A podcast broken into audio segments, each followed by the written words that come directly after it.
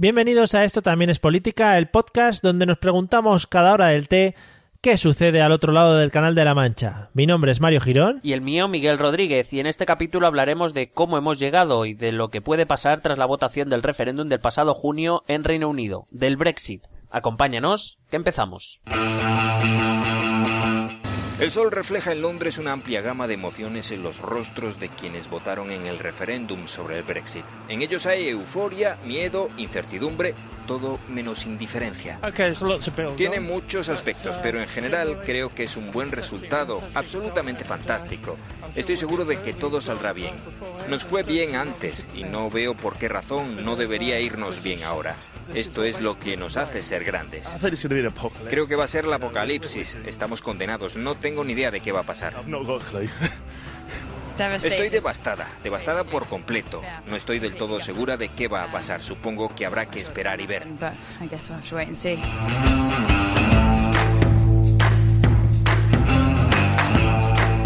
Hola amigos, bienvenidos al episodio número 18 de Esto también es política, el podcast donde hablamos, pues así, a calzón quitado de todo lo que ocurre en el mundo político, ya no solo en nuestra frontera, sino allende los mares donde nos encontremos. ¿Qué tal, Miguel? ¿Cómo estás? Pues bien, desconocía hasta este momento que me tenía que quitar el calzón para este podcast, pero bueno, ya estoy en ya me lo quito. Una cosa... es para que esté más cómodo, así un poco colgandero. Más relajado. Sí, bueno, madre mía, no se puede empezar así un poco a serio. Hoy vamos a hablar de un tema que llevo dando la murga durante mucho tiempo. Sí, sí. años incluso. Y, de, incluso antes de que pasara. Claro, es que yo ya me adelantaba a todo este tema. Más que nada porque me llamaba mucho la atención que todo el mundo hablase del tema eh, que vamos a tocar, que la gente ya lo ha visto en el título, que es sobre el Brexit.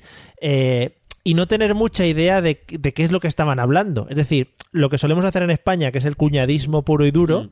pero eh, me gustaría enterarme un poquito más de qué va todo el tema este. Cuidado que eh, lo mismo dejas de decir cuñadeces. ¿Estás seguro de, lo que, de, que quieres esto, este capítulo? Lo quiero. Bueno, pues sí. Luego ya, ya después, cuando ya lo hagamos, ya te diré si me arrepiento o no. Si lo publicamos o no, ¿no? claro, claro, es eso. Pues cuando tú quieras, pues hablamos de lo que, de lo que tú me pidas, mi rey. Bueno, eh, yo, ya te digo, me gustaría saber un poco qué es lo que ha pasado, pero me llama mucho la atención. A ver, tenemos que decir que le he planteado una serie de preguntas eh, antes de empezar el, programa y se las ha ido preparando, supongo. Supongo, supongo. A mí eh, me llama mucho la atención antes de plantearme todo el tema del Brexit qué eh, tratamiento tenía Reino Unido dentro de la Unión Europea, porque siempre como que se dice que Reino Unido tiene un tratamiento especial, algunas cosas específicas, etcétera, etcétera. Y tiene razón. ¡O oh, toma! Venga, primer punto. sí, bueno, a ver, podemos empezar diciendo que, que es verdad que Reino Unido siempre ha querido tener relaciones de tipo económico con, con, la Unión Europea, pero siempre se ha mostrado muy reticente a tener relaciones políticas. Entonces, a lo largo del proceso de integración europea, claro, el Reino Unido ha puesto muchos problemas, muchas, muchas trabas. Em, siempre ha ralentizado, ¿no? Digamos, ese, ese proceso de integración política, o por lo menos sí que ha intentado limitar su propia integración. Es decir, obviamente el eh, Reino Unido no puede decidir por Alemania, Francia, España o Grecia qué tipo de, integración quieren con el resto de los países, pero sí han pretendido siempre decidir que ellos, digamos, sí, son de la Unión Europea, pero, mm, pero para algunas cosas. Em, su especial estatus dentro de la Unión Europea se debe principalmente a tres factores. Uno, que es el conocido cheque británico, como cheque británico, que ahora explicaré qué es. Segundo, que no adoptó el euro, y tercero que no pertenece al espacio Schengen. Dicho esto, eh, ¿quieres que explique algo o ya con estas tres cosas estás enterado? Joder, eh, yo con lo del Schengen me he quedado todo loco. Pero si, si puedes ahondar un poquito en las tres cosas. Pues a ver, eh, resumiendo, porque con todo lo que me has preguntado, a ver si nos da tiempo. Sí, sí, sí. A ver, el cheque británico viene de la época de Margaret Thatcher, del año 1984, que es un descuento digamos, sí, un descuento, una rebaja en las aportaciones británicas a la, digamos, a la economía común de la Unión Europea. ¿Por qué? Porque gran parte de, del dinero que los eh, Estados miembros dan a la Unión Europea, muy buena parte van a una cosa que es una de las grandes bases y de las desconocidas de la Unión Europea, que es la política agraria común. Em, entonces, como el peso del sector agrario no es muy grande en Gran Bretaña, Margaret Thatcher, que empezó a recortar de todo lo recortable desde que llegó al poder hasta que se fue, eh, pues le dijo a la Unión Europea que, que ella, mm, que, Reino Unido no daba más dinero para la política agraria común porque a ella no le rentaba. Entonces, mm, pues eh, vino a conseguir un trato por el cual la Unión, bueno, la entonces Comunidad Económica Europea eh, dejó que Reino Unido em, diera menos dinero eh, a la Unión Europea para que pudiera seguir dentro. Em, hay que decir que Reino Unido es el tercer país contribuyente neto, es decir, que da más dinero del que recibe, eh, porque em, ha, ha, ido consiguiendo sucesivos recortes. De hecho, por, por PIB debería ser el segundo, pero es el tercero. Ya Francia aporta más que él y, por supuesto, la que más aporta es Alemania. Respecto al euro, en las negociaciones del Tratado de Maastricht de 1992, que es eh, por el cual se da el pistoletazo de salida a la Unión Europea como, como la conocemos hoy, eh, Reino Unido solo aceptó integrarse dentro de la Unión Europea a cambio de eh, no adoptar el euro y además de tener la capacidad de decisión de no entrar nunca. Uh -huh. Cosa, por cierto, a la que llegó Dinamarca y dijo, pues yo también. Y así está Dinamarca también. Y lo del espacio Schengen, que tanto te ha gustado, me ha encantado. Eh, a ver, el espacio Schengen, luego lo, lo, lo, explicaré un poquito más cuando hablemos de las consecuencias, pero bueno, básicamente es el espacio Schengen es un eh, espacio sin fronteras internas eh, mm. entre los países que lo adoptan y Reino Unido vino a decir que no se quería integrar en Schengen y de hecho Reino Unido no pertenece a Schengen, de hecho es posible que cuando tú, cuando cualquiera de nosotros, ciudadanos de la Unión Europea, vamos a Reino Unido, nos pueden hacer controles, cosa que, por ejemplo, entre Francia y España no ocurre. Ya. Sí, te, además te hacen firmar un papel de, de que si llevas cosas y cosas sí. de esas. Y aparte, eh, hay que decir que desde, desde esta negociación en Maastricht, eh, bueno, ya había, había tres países que se iban a integrar inmediatamente, lo digo porque eh, Suecia también tiene alguna peculiaridad respecto a esto, pero digamos que a partir de Maastricht, a partir del 92, todos los países que se quieran integrar en la Unión Europea tienen la obligación, para que no pase lo de Reino Unido, tienen la obligación de adoptar el euro y de pertenecer a Schengen.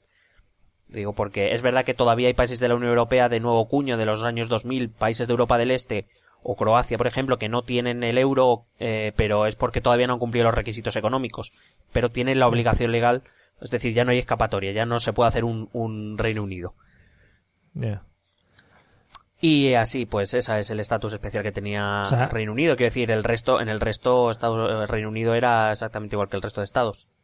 Sí, que viene Schengen, decían. Claro. Eh, pero esto tiene su, su resumen, en, o su resumen, perdón, eh, viene de algo histórico, de, es decir, Reino Unido, las relaciones con Europa siempre han sido un poco como de aquí estamos nosotros y vosotros estáis en el otro lado o ha sido a partir de ahora en la Unión Europea? Eh, no, no, es, las relaciones siempre han sido, digamos, de este, de este rollo un poco eh, a tirones, ¿no? De, a veces avanzaba y otras veces la, la, a parones. Eh, bueno, hay que decir que esto viene mucho en general en la historia británica, ¿no? El, el hecho de que le otorga su, su, insularidad siempre le ha hecho, digamos, un país mmm, ciertamente especial a la hora de relacionarse con el resto del mundo y especialmente con Europa porque es la que más cerca le pilla. Hmm. Eh, de hecho, por, por ejemplo, eh, durante el siglo XIX, pues decidió aislarse y ya está. Y como su pues, insularidad la permitía, pues. Sí, sí. Eh, pero bueno, hay que decir que el origen de la Unión Europea los primeros tratados de Roma en 1957, eh, los países firmantes, lo que hoy son los, países fundadores de la, Unión Europea, que son Italia, Francia, Alemania, Bélgica, Holanda y Luxemburgo, eh, invitaron a Reino Unido a unirse, eh, pero Reino Unido rechazó la invitación en 1957. Es curioso, máxime cuando uno de los grandes artífices de la idea de Europa, no de los que puso en marcha eh, la Unión Europea o la Comunidad Económica Europea, como los Schuman de Gasperi o Adenauer, por ejemplo, eh, pero sí. sí. de la idea, eh, uno de los primeros que la, que la manifestó como tal fue Winston Churchill. o sea, más británico sí. que Churchill ya no sé qué hay. Eh, bueno, Churchill vino a decir que la idea era llegar a unos Estados Unidos de Europa y esta idea de Europa se basaba en que em, los países que comercian entre sí tienen eh, menos opciones de resolver sus diferencias a través de la guerra, porque los intereses económicos acaban primando. Esa es la idea. Entonces, a partir de ahí se inicia primero las colaboraciones con la CECA y el Euratom, pero acaba siendo lo que es eh, la Comunidad Económica Europea desde el 57. Pero ya te digo que de primera Reino Unido eh, decidió que no, que para qué. Que eso, eso era cosa de europeos continentales. Lo que pasa es que, claro, cuando, cuando Reino Unido empezó a ver que la cosa empezaba a funcionar, tan solo cuatro años después de haber rechazado el primer ofrecimiento, pues decidió que quería entrar. Y pidió la adhesión. Pero eh, el entonces jefe de gobierno de Francia, el general de Gaulle, dijo que tururú. Vino a decir. Vamos, lo diría con otras palabras, pero bueno, para que nos entendamos. Dijo tururú en francés. Correcto, muy bien, muy bien. Claro, ves, estaba Entonces, eh, lo pidió en el 61, en el 63 se rechazó por veto francés, lo volvió a intentar en el 65, por, en el 67 de Gaulle volvió a rechazarlo por si no les había quedado claro. Eh, hay que decir que De Gaulle es que desconfiaba profundamente de los británicos. y nunca, nunca escondió esa parte de su personalidad. Y bueno, a ver, luego puso motivos del tipo que lo que quería era destruirlo desde dentro, que que aparte luego el sistema político británico, sobre todo el sistema jurídico británico, hacía difícil la integración, bueno, eh, este tipo de excusas para venir a decir que con los británicos no se iba ni a la vuelta a la esquina. Ya. Eh, aún así, De Gaulle eh, no era eterno. Y De Gaulle, eh, bueno, otra, otra de las cosas, o sea, perdón, una de los, de las cosas que De Gaulle pensaba es que tras la Segunda Guerra Mundial, Estados eh, Unidos y Reino Unido empezaron a forjar unos lazos que, digamos, hacían de Europa que el resto de la Europa continental se quedara como un poco en un plano secundario. Entonces a De Gaulle la relación tan estrecha que tenía Reino Unido con Estados Unidos no le gustaba y no la quería dentro de esa comunidad europea o de esa Unión Europea que se estaba gestando. Em, si De Gaulle levantara la cabeza ahora, pues eh, veríamos.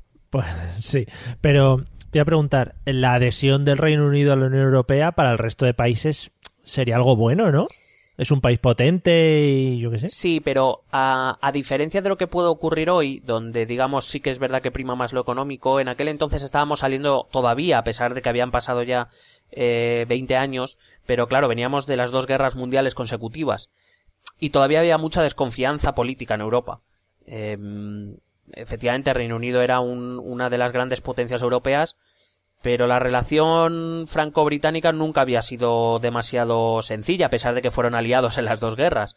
Y por supuesto estaba Alemania mm, por medio, quiero decir, que, que eran todavía había un componente político muy importante todavía en ese momento. Algo a lo mejor que falta ahora, que ahora nos, se, se, ha ido ampliando la Unión Europea más basados en criterios económicos, en aumentar el mercado, en aumentar el número de consumidores pero claro, luego ves cosas como las que pasan en Hungría o en Polonia y te preguntas realmente si no hubiese sido mejor otro tipo de, ampliación. Pero bueno, esto ya es algo para reflexionar.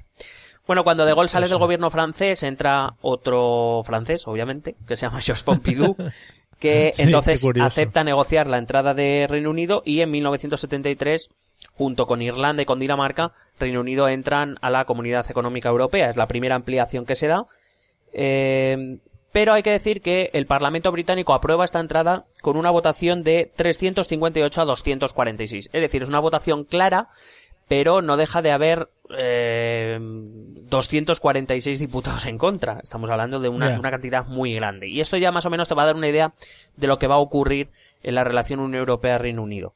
Eh, es decir, una, una sociedad bastante dividida que según daba el aire pues, apoyaba con un poco de timidez la Unión Europea o, quería quitarse, dependiendo del momento. Ya. Eh, los primeros choques con Reino Unido se produjeron bastante pronto. De hecho, em, dos años después de la entrada, o sea, ellos entraron, eh, eran eh, Estados miembros desde el 1 de enero de 1973. En 1975 ya quisieron salirse. Oye, que no me convence. Bueno, vamos a ver si te suena esta situación porque por, lo que ocurrió en el año 1974-75 y a ver si te suena de algo. El entonces presidente era un laborista, se llamaba Harold Wilson, y decidió ir a Europa habiendo convocado un referéndum para ver si los británicos querían seguir o no, mientras le decía a la, a la Comunidad Económica Europea que o renegociaba sus condiciones o se iba. O, digamos, venía a decir lo mismo. Si aceptáis lo que yo os propongo para mi país, dentro de la Comunidad Económica Europea, pues defenderé que el referéndum sea positivo. Si no, defenderé que el referéndum sea negativo. ¿Te suena de algo? Oh, Porque es no exactamente sé. lo mismo que ha hecho Cameron. lo mismo. Es decir, convocar un referéndum Sí, sí. y con esa presión ir a las autoridades europeas para decirle o aceptáis Sí, esto y entonces yo, yo eh, empujaré por el sí, por el quedarnos, o si no me lo dais, yo empujaré por el no y no saldremos. Es exactamente lo mismo que ha hecho Cameron, solo que además en este caso es que se hizo dos años después de entrar, que es como, hombre, pues muy seguros no estabais, ¿no? Claro, por eso te digo que qué presión pueden ejercer habiendo pasado dos años, no sé. No, no, si presión pueden ejercer eh, la que quieran, pero mm, me refiero es como, pero si acabas de entrar hace dos años ya me estás pidiendo cambios. Ya. Bueno, el referéndum de cualquier manera se saldó con una victoria del, del sí de quedarse con más del 67% de los votos, una victoria bastante amplia, Claro. pero ya se negoció por primera vez una pequeña reducción de la aportación del Reino Unido a la caja común.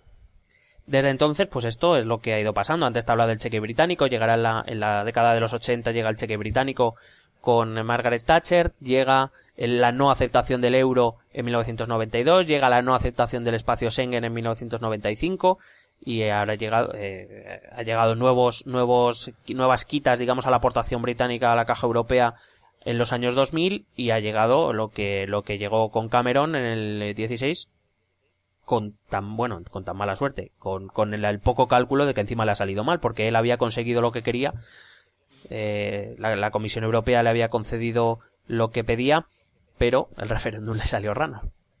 Ya. Bueno, o sea que una relación un poquito tensita, la de Reino Unido con la Unión Europea en general, en toda su estancia eh, dentro de la Unión. Y esto nos lleva a hablar entonces de qué narices es esto del Brexit o qué entendemos por Brexit.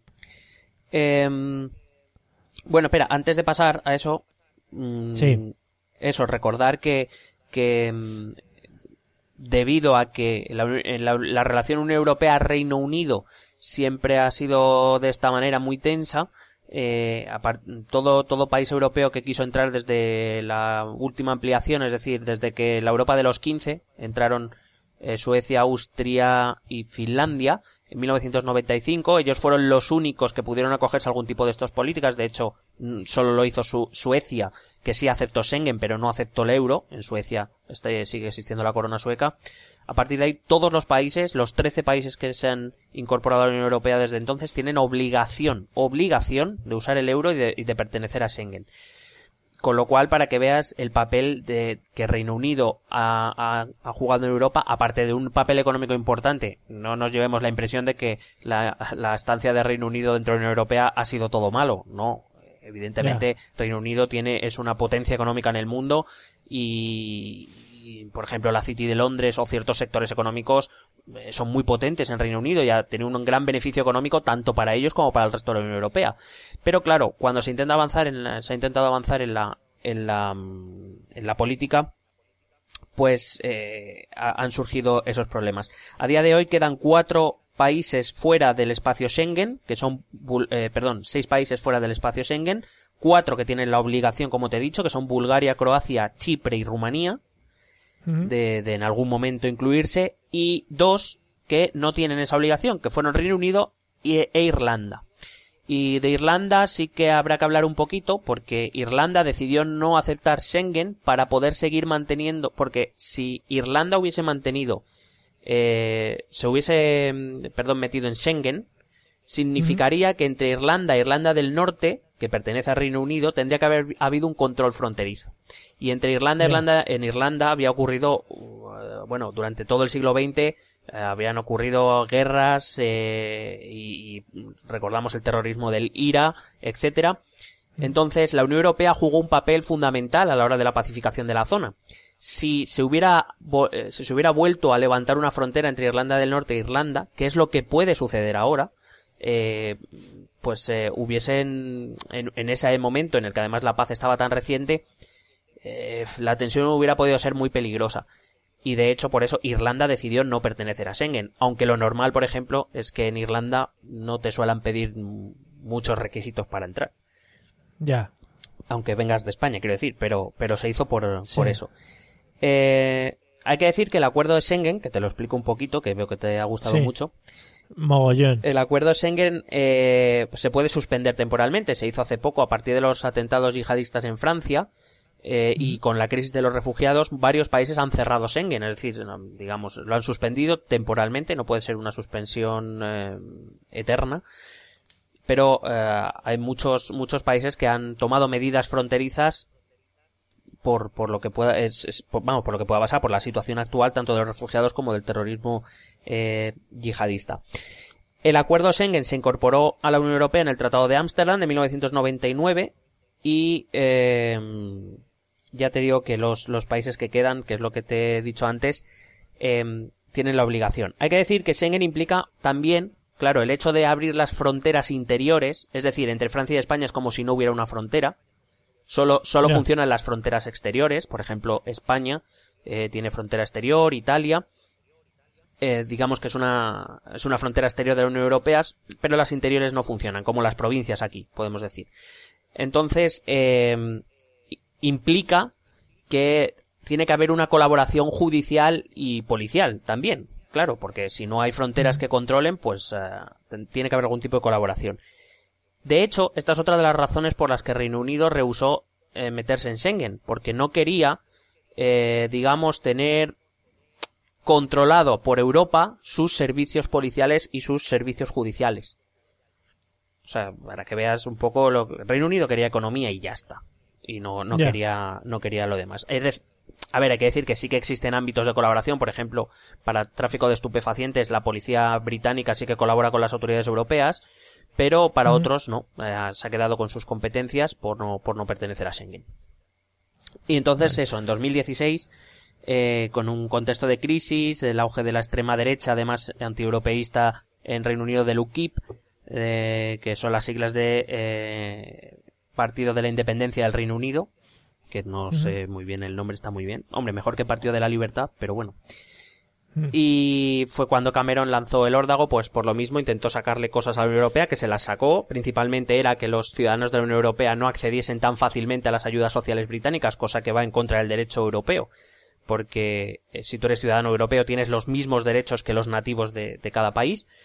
Eh, consiguió sacar también el, un, un, digamos, un compromiso de no obligación de mayor integración política, etcétera. Digamos, se reforzaba el papel especialito de, de Reino Unido.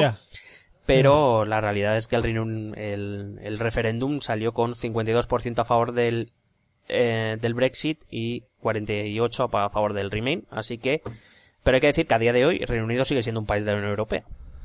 Claro, que te iba a decir que has hablado muchas cosas y de que Reino Unido pide mucho y tal, pero es lo que decías antes, al final Reino Unido también ha aportado bastante a esta a este grupo de países. Sí, Reino Unido ha sido un aportador neto en cuanto a economía, es decir, ha aportado más a la caja de la Unión Europea de lo que ha recibido, es verdad que es la, la segunda potencia económica de Europa, pero, pero sí, está claro que, que también hay que pensar que cuando las autoridades europeas ceden ante algunas peticiones británicas es porque realmente interesa que Reino Unido siga dentro, si no, no hubieran cedido. Claro, claro, claro, Vale. Pues si no me cortas ya otra vez. Perdón, perdón. Ahora sí. no, no.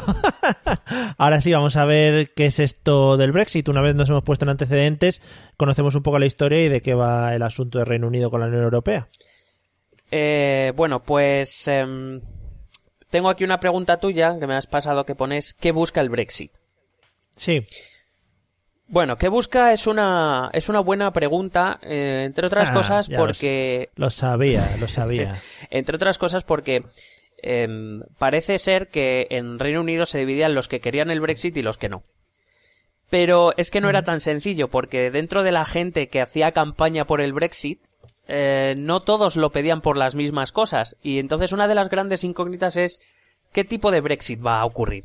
Porque quién lo va a dirigir, quién tiene más peso, quién, quién va a decidir qué es, qué es un Brexit bueno y qué no lo es. Eso es un problema.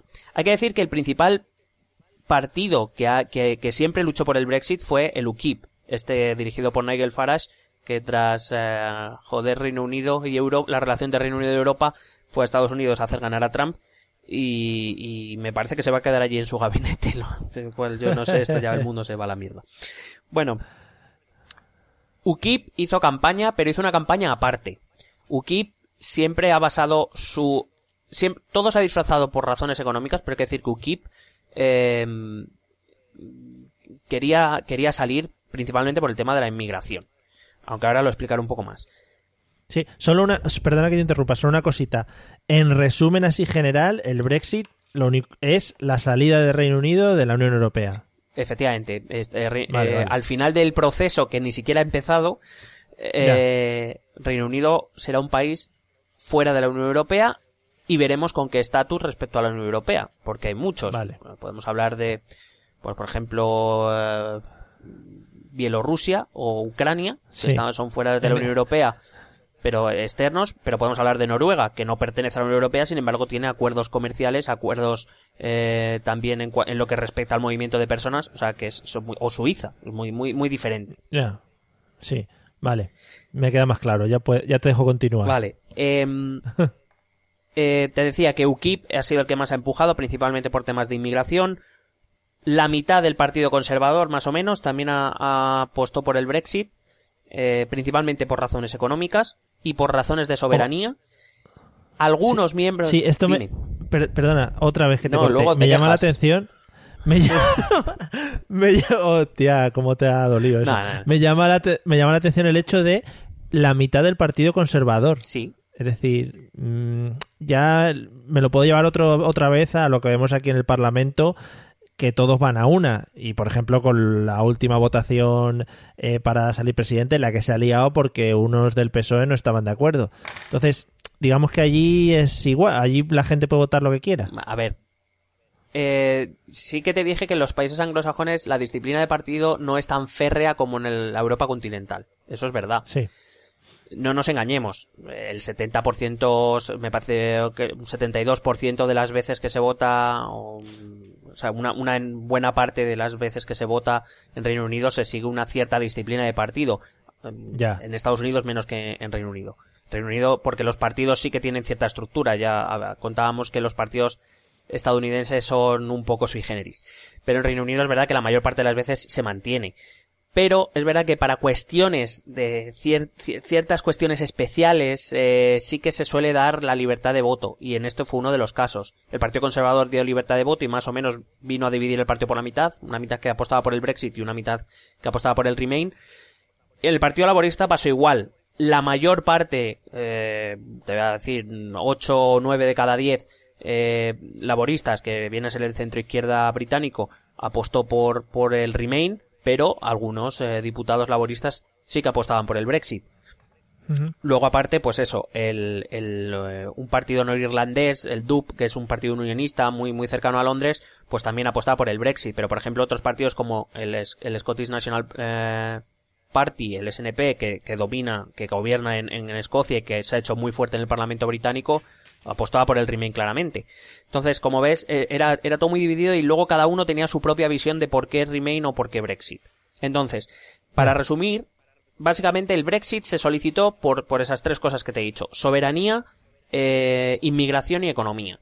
Y te lo, paso a contar muy brevemente.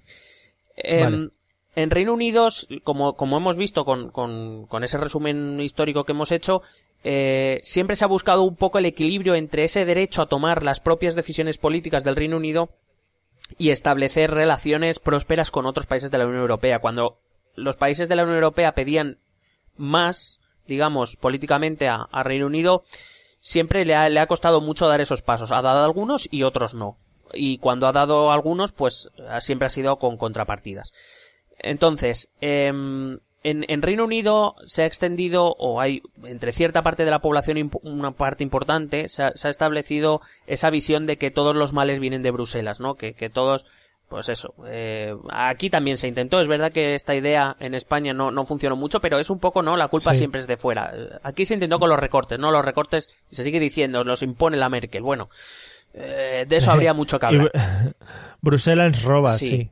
Em, Claro, porque quiero decir, los, los compromisos que el gobierno español o los gobiernos españoles han adquirido con Bruselas son los que son. O sea, no, no, a nadie puso una pistola a, los gobiernos españoles para que entraran en la, Comunidad Económica Europea, para que entraran en la Unión Europea y para que aceptaran los requisitos que se pedían. Eh, y, bueno, también me gustaría aclarar en algún momento que, la Merkel o Bruselas no te dice en qué recortar, te dice que tú has adquirido unos compromisos y que le viene a decir que le da igual cómo lo hagas. Es decir, eh, Bruselas no dice que recortes en pensiones, salvo en el caso de Grecia, pero porque Grecia les ha vacilado tres veces. Pero eh, a España, a Rajoy, que quede claro, a Rajoy nunca le dijo recorta en pensiones. Le dijo, tú tienes que ajustar tu gasto y tus ingresos. Tienes un déficit X y tienes que reducirlo. Y, es más, Bruselas te dice, me da igual cómo lo hagas. Si es, si es aumentando los ingresos, aumentando los ingresos. O, porque de hecho, fíjate que se habla de ajuste. Ajuste no significa necesariamente recorte, puede ser aumentar el ingreso, vía impuesto o vía lo que se le ocurra. Pero, eh, bueno, esto es una idea que ya intentaré explicar en otro momento porque no sé. Entonces. Vale, que eh, una cosa, una cosa. Me gusta mucho el, cariz eh, de madurez que estamos tomando en este podcast por las confianzas que te tomas de decir la Merkel. O sea, ya. No, no, yo no lo digo, no lo digo, ¿eh? Aquí, es, aquí se dice la Merkel. Ah, vale, vale. Yo, qué sé, gente muy mal educada, perdone, perdone usted, doña Ángela. Por si nos está escuchando. algún, algún día le, dedicaremos unas palabras en, en alemán. Entonces, por esta cuestión de soberanía, un dato curioso es que, bueno, para salir de la Unión Europea se tiene que invocar el artículo 50 del Tratado de Lisboa. ¿Sabes qué país insistió en incluir este artículo? Eh, Reino Unido. Correcto. o sea, Toma. Eh, este artículo Reino Unido se empeñó en meterlo por una razón, y es porque desde que entró nunca ha estado segura de querer avanzar o no. Estaba, siempre ha estado muy a la expectativa en la integración mm. política. Entonces, eh, pues esto, esta es la idea. Entonces, Reino Unido siempre, digamos, ha querido mantener su cierta soberanía, su insularidad, lo que hasta la Unión Europea eh, y el siglo XXI le ha mantenido su propia situación geográfica, ¿no? Que le hacía un poco especial respecto al resto, pues eh, ahora lo quiere mantener pues eso, con el control de, de, su soberanía. Una idea que, bueno, es cuando menos discutible en un mundo donde ya cualquiera negocia con cualquiera a través de Internet, pero bueno. Ya, claro. Respecto a la inmigración, aquí es donde UKIP tuvo mucho más empuje. Eh, se ha, se ha mm, extendido la idea de que la, la, la, la crisis eh, en Reino Unido y cómo le afecta en gran parte es culpa de los ciudadanos extranjeros. Y hay que decir que de, la mitad de los, más o menos la mitad de los ciudadanos extranjeros que hay en, en Reino Unido es otra mitad, o sea, la mitad de esa mitad son ciudadanos europeos, de la Unión Europea. Entonces se ha, extendido mucho la idea de que los ciudadanos europeos pues em, saturan los servicios públicos, acceden a mejores viviendas. No sé si te suena porque a las viviendas sociales, no sé si te suena porque aquí en España también se dice mucho. Sí, de todas maneras te iba a decir, es algo, es una estrategia que se está utilizando mucho ya no solo en España, Reino Unido, eh, Donald Trump lo ha utilizado, no es algo ahora muy normal. Claro, eh, es una idea que se extiende, eh, como vienen más inmigrantes de, por ejemplo, del este de Europa, que ha sido la gran preocupación, aunque los del sur de Europa ya empiezan a vernos también un poco raro. Eh, principalmente pues polacos, húngaros, que, va, que van a Reino Unido a trabajar, pues les culpan a ellos de la bajada de salarios. No sé si también te suena. Bueno, este tipo de cosas. Es un mensaje que ha calado mucho. Que no tiene nada que ver con la realidad. Porque de hecho, eh, la contribución neta de los ciudadanos de la Unión Europea que trabajan en Reino Unido es superior al gasto que generan en Reino Unido y no ocupan eh, en su mayoría viviendas sociales. Es, es, una información falsa, pero es una información eh, que ha sido poderosa y que se ha extendido que en épocas de crisis es, es más fácil que se, que se extienda, ¿no? Buscando culpables, buscando los responsables. Sí, sí. Y luego la otra es la, la economía, ¿no? Eh, que siempre han, han apuntalado a que la Unión Europea ha llenado la economía británica de reglas, de normativas, etcétera, que le alejan de ese libre comercio británico que, que por tanto les, les hacen digamos, les ponen trabas a su, a su propia idea de, la, de, la, de cómo la economía debe ser en Reino Unido. Estas son las tres ideas que, que más o menos se, se, extendieron y que por lo visto pues han triunfado. Vale. Eh, bueno, y sabiendo estas tres ideas, que ya te digo, me suena bastante de, de verlo en, en, otros países o en otras campañas o en otra serie de, de políticos. Eh, para poder lograr alcanzar esta salida de la Unión Europea, ¿tienen que cumplir alguna serie de condiciones o tienen que hacer algo? O yo qué sé, ¿cómo va el asunto? Este? A ver, porque este tema se ha, complicado, a ver si consigo resumirlo.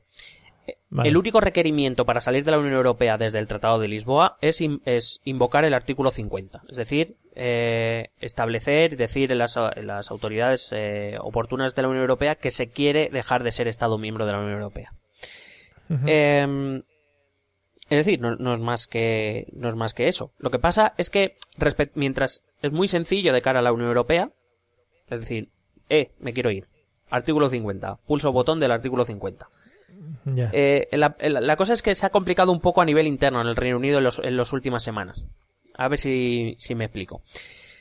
Digamos, en el alto tribunal británico, lo que vendría a ser aquí el Tribunal Supremo, eh, a través de un, digamos, de un requerimiento por parte de unos cuantos ciudadanos, le han quitado eh, la iniciativa al gobierno de Theresa May, Theresa May, que es la sustituta de David Cameron, eh, para iniciar el Brexit. Theresa May decía que era, ah, obviamente, como era un mandato ciudadano, el gobierno tenía la ah, iniciativa en este caso y que cuando el gobierno previera que era el mejor momento, eh, activarían el artículo 50. Y de hecho anunció que sería en las últimas semanas de, de marzo. Pero este, este, mm, este juzgado, este estos jueces han dicho que al no ser un referéndum vinculante, como no lo era, que entonces no existe mandato como tal. Entonces ese mandato tiene que salir del Parlamento. Claro, el Parlamento es un Parlamento muy dividido. Eh. Y de hecho, por ejemplo, fuerzas como el UKIP, tremendamente pro-Brexit, en el Parlamento tienen un diputado Ya. mientras que fuerzas como, bueno, más allá de los conservadores y los laboristas, fuerzas como los liberales demócratas muy proeuropeos o el Scottish National Party, que eh, tiene cuarenta y pico diputados, son proeuropeos. Entonces, aquí va, va a aparecer un, un conflicto porque ya no es solo que el Parlamento tenga que dar luz verde al gobierno para iniciar los trámites, sino que además le puede marcar la línea que quiere. Y el Parlamento, eh, a ver, no nos malentendamos. Em, Brexit va a haber. Porque es muy difícil que el Parlamento se pronuncie en contra de un referéndum, aunque no sea vinculante. No van a decir no, lo paramos. No. Pero eh, el Parlamento sí parece a priori más favorable a eso que en Inglaterra llaman el soft Brexit, que viene a ser una negociación con la Unión Europea en la cual dejarán de ser miembros mm, de derecho de la Unión Europea, pero que mantendrá pues algún tipo de relación tipo Noruega, ¿no? Que no está dentro, pero que eh, pertenece al espacio económico europeo, que tiene prácticamente mm, el libre comercio igual que si estuvieras dentro, que Sí. eh, etcétera, ¿no? Un, un tipo de esta de esta relación. Mientras que el gobierno de Theresa May apostaba por un hard Brexit, es decir, em, salir del espacio económico europeo, vamos, mm, ella buscaba acuerdos puntuales, si alguien lee prensa británica lo verá como cherry picking, es decir, ella busca algunas ventajas para la City de Londres o para el sector automovilístico, pero no, no busca un, un acuerdo global, porque entiende que una vez estando fuera completamente, tendrán mejores eh, capacidades para negociar o con- bien con la Unión Europea o bien con cada Estado por particular tratados bilaterales. Entonces, ¿qué pasa? Si es el Parlamento quien tiene que dar ese mandato, puede haber un conflicto entre lo que manda el Parlamento y lo que el Gobierno quiere. Entonces, en principio, eh, este alto tribunal dijo esto, el Gobierno lo ha recurrido a lo que sería nuestro Tribunal Constitucional, a la Corte Suprema, y a principios de enero él dirá si este, este alto tribunal tenía razón y la iniciativa es del Parlamento o le quita la Sí. razón y se le, le da la iniciativa al gobierno. Dependiendo de lo que decida este, esta Corte Suprema, pues veremos eh, que se ralentiza más el proceso, Claro. porque claro, si, si esto da la razón al Parlamento, tendrán que empezar los debates para decidir. O sea que lo mismo, el Brexit no se activa hasta, hasta mediados o finales del año que viene. Claro. O sea que la salida es sencilla, lo que pasa es que tenemos ahí discusiones que pueden ser para rato. Claro. Y aparte que pueden condicionar mucho la futura relación que puedan tener Reino Unido y el resto de, de la Unión Europea. Pero, claro, por ejemplo, eh, el, el artículo 50 Reino Unido lo consiguió incluir a cambio de dejar el proceso de negociación, eh, es decir, la última decisión la tiene la Unión Europea.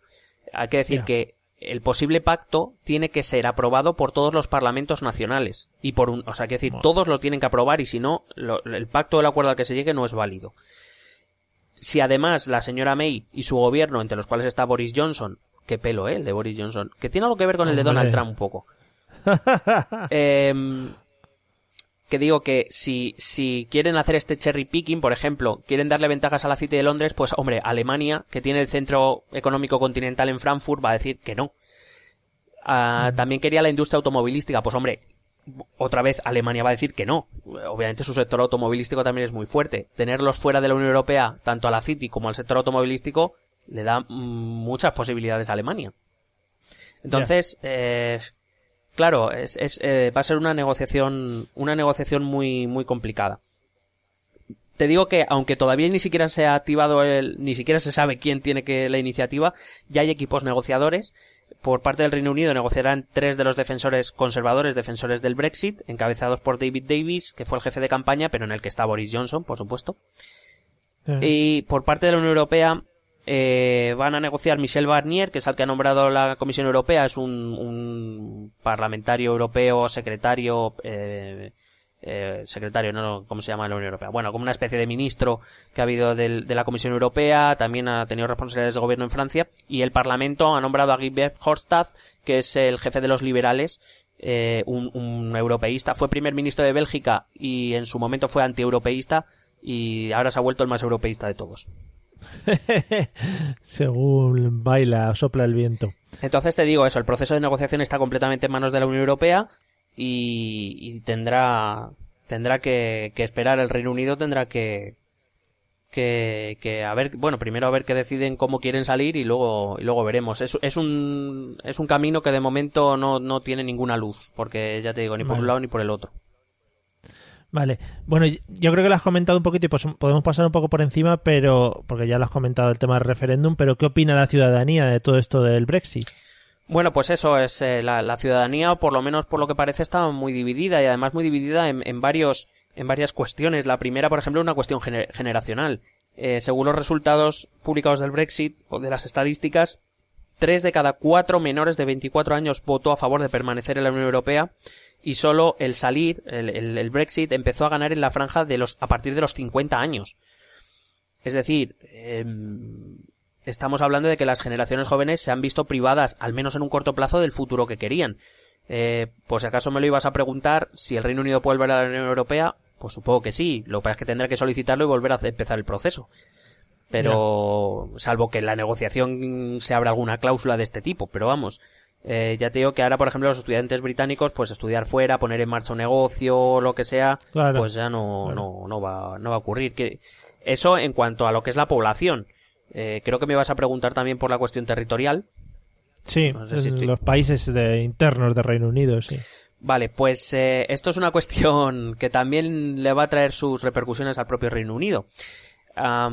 Hay que recordar que el Reino Unido está compuesto por, principalmente por Inglaterra, Escocia, Irlanda del Norte, Gales y Gibraltar. Luego hay otras islas, pero bueno, hmm. digamos son los cinco grandes territorios. Bueno, eh, en Irlanda, eh, perdón, en Inglaterra y en Gales ganó el Brexit y en Escocia y en Irlanda del Norte ganó el, el Remain y de hecho ganó con bastante diferencia. Lo que pasa es que el gran núcleo de población es Inglaterra. Y dentro hmm. de Inglaterra solo ganó o sea, eh, el Leave ganó en Inglaterra, pero no en, Londres, que es básicamente el centro neurálgico del país. Entonces, por ejemplo, en Escocia ya se está hablando de segundo referéndum. Eh, porque ellos eh, en el referéndum de independencia salió el no, pero el gobierno había ofrecido ciertas mejoras y entre ellos se incluyó una cláusula en la, en la convocatoria del referéndum en la que decía que no se volverá a convocar uno salvo que hubiera cambios sustanciales en la, en la política británica y en las relaciones entre el Parlamento escocés y el británico. Creo que salir de la Unión. Europea puede caber dentro de, de ese cambio sustancial.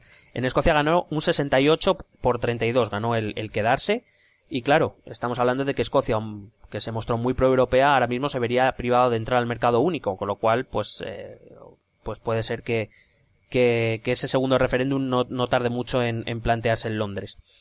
En Irlanda del Norte, ya te he comentado antes un poco que el conflicto con Irlanda, eh, bueno, con, entre Reino Unido e Irlanda, se cerró un poco gracias, entre otras cosas, a la Unión Europea, que permitió eliminar la frontera.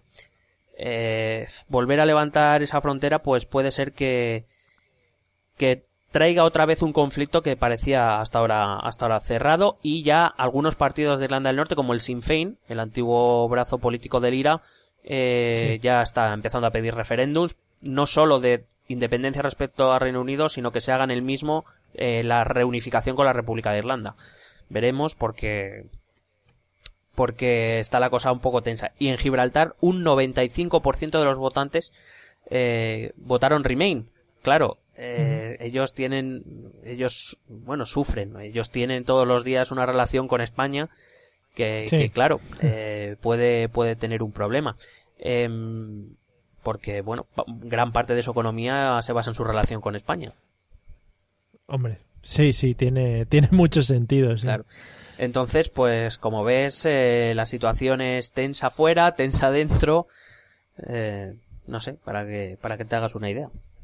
Sí, y, y, a raíz un poco de esto del Brexit o de las ideas de Reino Unido, no sé si hay algún país más de la Unión que se ha animado a, por lo menos a pensárselo. Bueno, que se lo hayan pensado, sí. Eh, de hecho, llevamos a, aprovechamos los acontecimientos para hablar de Marine Le Pen y del, del Frente Nacional en Francia, que ya ha anunciado que si llegan al Elíseo eh, van a convocar un referéndum del mismo tipo. Veremos, porque puede ser, puede ser un momento complicado para, para la Unión Europea. Eh, hay otros países que, que, sí que se muestran, por ejemplo, en Holanda, donde también va a haber elecciones este año 2017, que también quiere convocar un referéndum en el partido de la extrema derecha. Eh, en principio, yo creo que va, va, a depender mucho, porque hasta hace un par de semanas, hasta esto que te he comentado que ha ocurrido sobre quién tiene la iniciativa, si el gobierno o el Parlamento británico, sí. parecía claro que, aunque llegara Marine Le Pen al gobierno, creo que, hombre, Marine Le Pen es lo que es, pero no creo que esté loca. Entonces, bueno, a ver si me entiendes. No creo que sea poco, tan poco inteligente de convocar referéndum sin esperar a ver qué le pasaba a Gran Bretaña. Es decir, ya, claro, creo claro, que me parecía lógico. Tenía cinco años de mandato para, para ver eh, cómo le iba a Gran Bretaña con el Brexit, las negociaciones, etcétera, y ver si realmente merecía la pena o no. Pero claro, si ahora llegan las elecciones de Francia antes de que empiecen las negociaciones con Reino Unido, pues puede ser un, un problema. Hay que decir que otros países como Polonia o Hungría, que tienen gobiernos de extrema derecha muy críticos con Bruselas, de momento no han manifestado, de hecho, al contrario, lo que querían era, o por eso han manifestado más, más Unión Europea. Veremos, eh, pero sobre todo ahora mismo yo creo que habría que poner el foco en Francia. En Francia, en Holanda también, pero sobre todo en Francia. O sea, son países importantes de los que estás hablando. Sí, pero eh, dentro de lo que cabe, a ver, Holanda es un, uno de los países fundadores, pero creo que el peso de Francia es, es, es muy Sí, sí, sí, importante sí. dentro de la Unión. Claro, bueno, eh, lo que tú dices, irán viendo más o menos cómo va el asunto y, y a ver por dónde pueden tirar ellos igualmente. Claro, ¿sabes? Perdona, otra- ¿sabes qué pasa? Que como no tenemos ninguna experiencia previa, es la primera vez que ocurre, Claro. pues yo creo que está, está todo muy, es todo muy incierto, no, no sabemos qué puede pasar, eh, cómo serán las negociaciones, si se hará la vida fácil, si se hará la vida imposible, qué pasará después, no se sabe. Pues se intentan hacer predicciones, pero es complicado porque no hay experiencias pasadas. Por eso te digo que, que Le Pen, en principio, si, si se cumplían los calendarios, podía esperar a ver qué pasaba con Reino Unido. El hecho de que probablemente las elecciones francesas vayan a ocurrir antes que, que el inicio de las negociaciones, pues veremos. Vale. Eh, y otra de las preguntas que tenía era cómo se estaba viendo este movimiento desde fuera de la Unión. Realmente hice la pregunta muy genérica, pero estaba pensando sobre todo en Donald Trump y, eh, como reciente presidente de los Estados Unidos. Bueno, Trump eh, sabemos que simpatizó con el Brexit, de hecho tuvo un acto en Reino Unido durante la campaña y venía diciendo que sí, que Brexit, que Brexit, de hecho vemos su entrañable relación con Nigel Farage. Eh, a Trump no le gusta la Unión Europea. No... Vamos, así, siendo, resumiendo mucho. Eh, pero claro, eh, Trump le va a pasar lo mismo que a los Brexiters, que quieren, no quieren Europa, ni quieren sus reglas ni nada, pero claro, si tú quieres negociar con eh, la zona económica, no sé si es la primera o la segunda zona económica más importante del mundo, la que más dinero mueve, pues tendrás que aceptar sus reglas si quieres negociar con ellos, y si no, pues no, pero entonces yo supongo que que tanto Trump como los Brexiters pues eh, en algún momento tendrán que, que plantearse si, si quieren mantener una relación con, con Europa o no. Eh, el resto de, de los países yo creo que lo ven un poco con cierta indiferencia, es decir, en- porque en principio no, no peligra el proyecto europeo.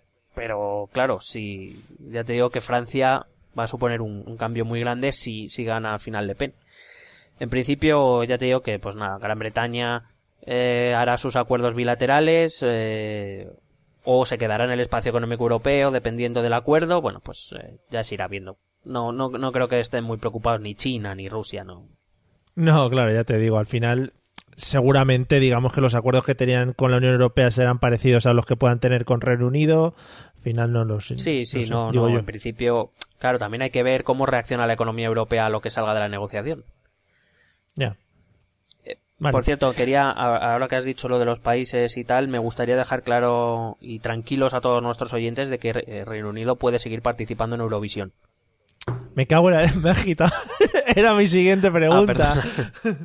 no, no, era, yo creo que era una cosa que había que aclarar porque la gente se iba a quedar nerviosa. Nos quedamos tranquilos eh, porque Eurovisión lo organiza la compañía o la Asociación Europea de, de Radiodifusión, que no tiene nada que ver con la Unión Europea. de hecho, hay países fuera de la Unión Europea, como Ucrania o Israel. sí, sí, sí, Israel. Así que creo que podremos seguir disfrutando cada año de las canciones británicas. Menos mal, joder, ahora ya mucho mejor. Sí, ¿verdad? Joder. Bueno, y no creáis que hemos dejado esto por todo lo alto porque todavía tenemos una pregunta. Déjame aclarar antes de la pregunta solo una cuestión por si hay ciudadanos españoles que nos hoy escuchan desde Reino Unido. Hay que decir que si eh, mientras eh, sigan las negociaciones, que en principio está establecido que son dos años, pero eh, la Unión Europea puede decidir que se alarguen más. Mientras existan las negociaciones, eh, los tratados se siguen aplicando de igual manera y el Reino Unido tiene las mismas obligaciones que tiene ahora. O sea que, hasta que no se produzca la firma del pacto y la aprobación por parte de todos los parlamentos nacionales, que eso es un proceso que puede durar muchos años. La gente lo está dando por hecho que en dos años ya tal. No, bueno, vamos a verlo porque algunos expertos de la Unión Europea lo ponen que incluso entre seis y diez años puede durar este proceso mientras duren las negociaciones, siguen siendo Unión Europea.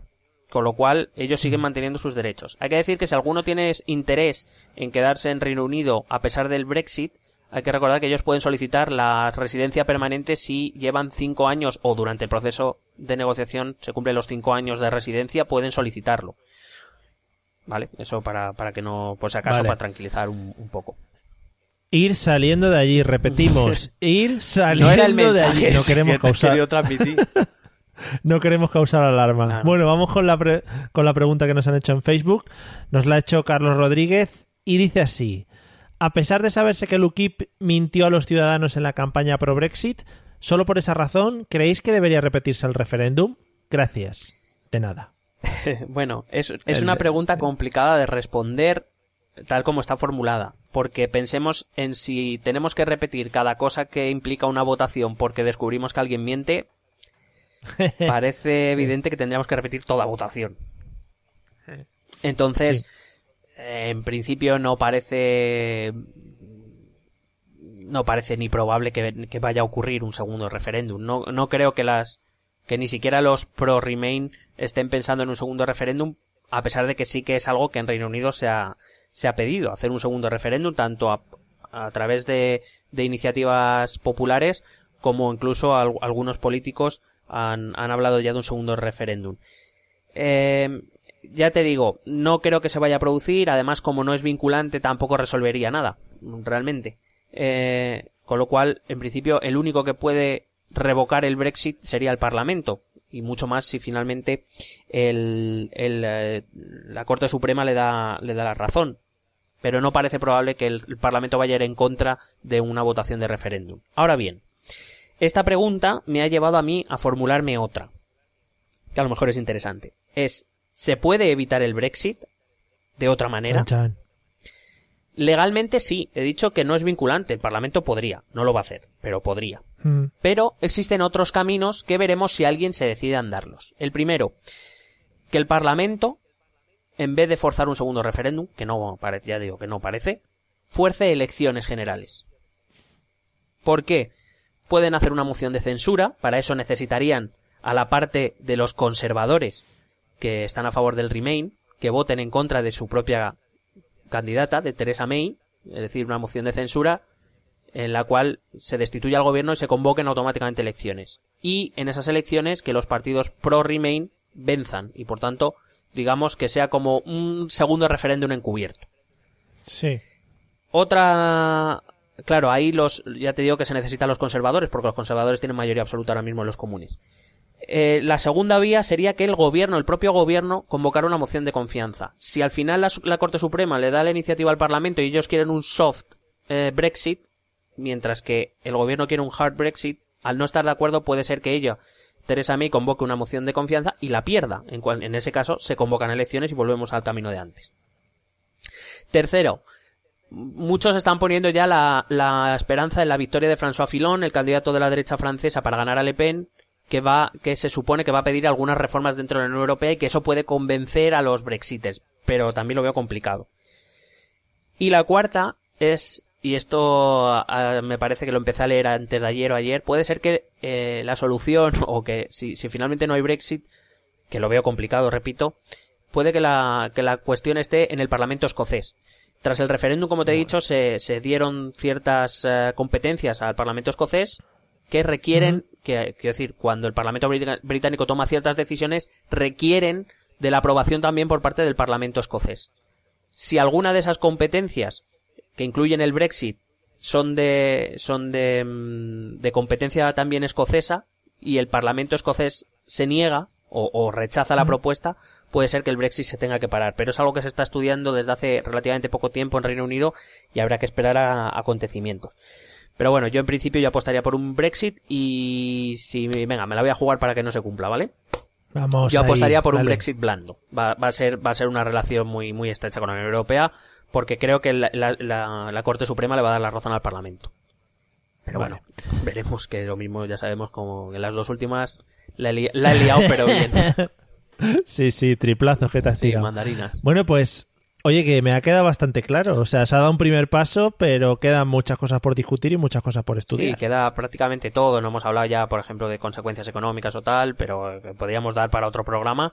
Eh, pero, pero claro, es, es, es todo muy incierto porque no tenemos experiencias históricas, no sabemos qué, qué puede pasar. Bueno, pues le echaremos un ojo, lo seguiremos muy de cerca y según vayan pasando las cosas, iremos informando, compañeros. Ronda informativa. Eh, vamos, vamos con los métodos de contacto que tanto nos gusta. Que también te digo, esto lo podíamos grabar y podía salir Sí, solo. la verdad es que sí, pero, pero bueno, me pones a prueba cada día, a ver si me acuerdo. Correo electrónico, esto también es política arroba gmail.com, en Facebook, esto también es política, en Twitter, arroba ETE política, y el eh, blog, esto también es política.wordpress.com. Pues nada, ¿sabes qué pasa? Que has hablado de Eurovisión y me han entrado ganas de ver eh, las últimas actuaciones de los 10 últimos años de Islandia en Eurovisión. Pues yo voy a ponerme en YouTube a Rosa. Todo el rato en bucle. En bucle. Bueno, ese ya las ketchup, estoy ahí. Jo, hombre, es que son dos grandes de España, hombre, que vamos. Europa, de Madre Europa. mía. Y de Europa y del mundo. Bueno, amigos, eh, con estas referencias fresquitas que os hemos dado, nos vemos en el próximo episodio. Espero que os haya gustado. Y, y hablaremos de otra cosa. Venga. Si queréis, pues un especial Eurovisión. Nos vemos. Ale.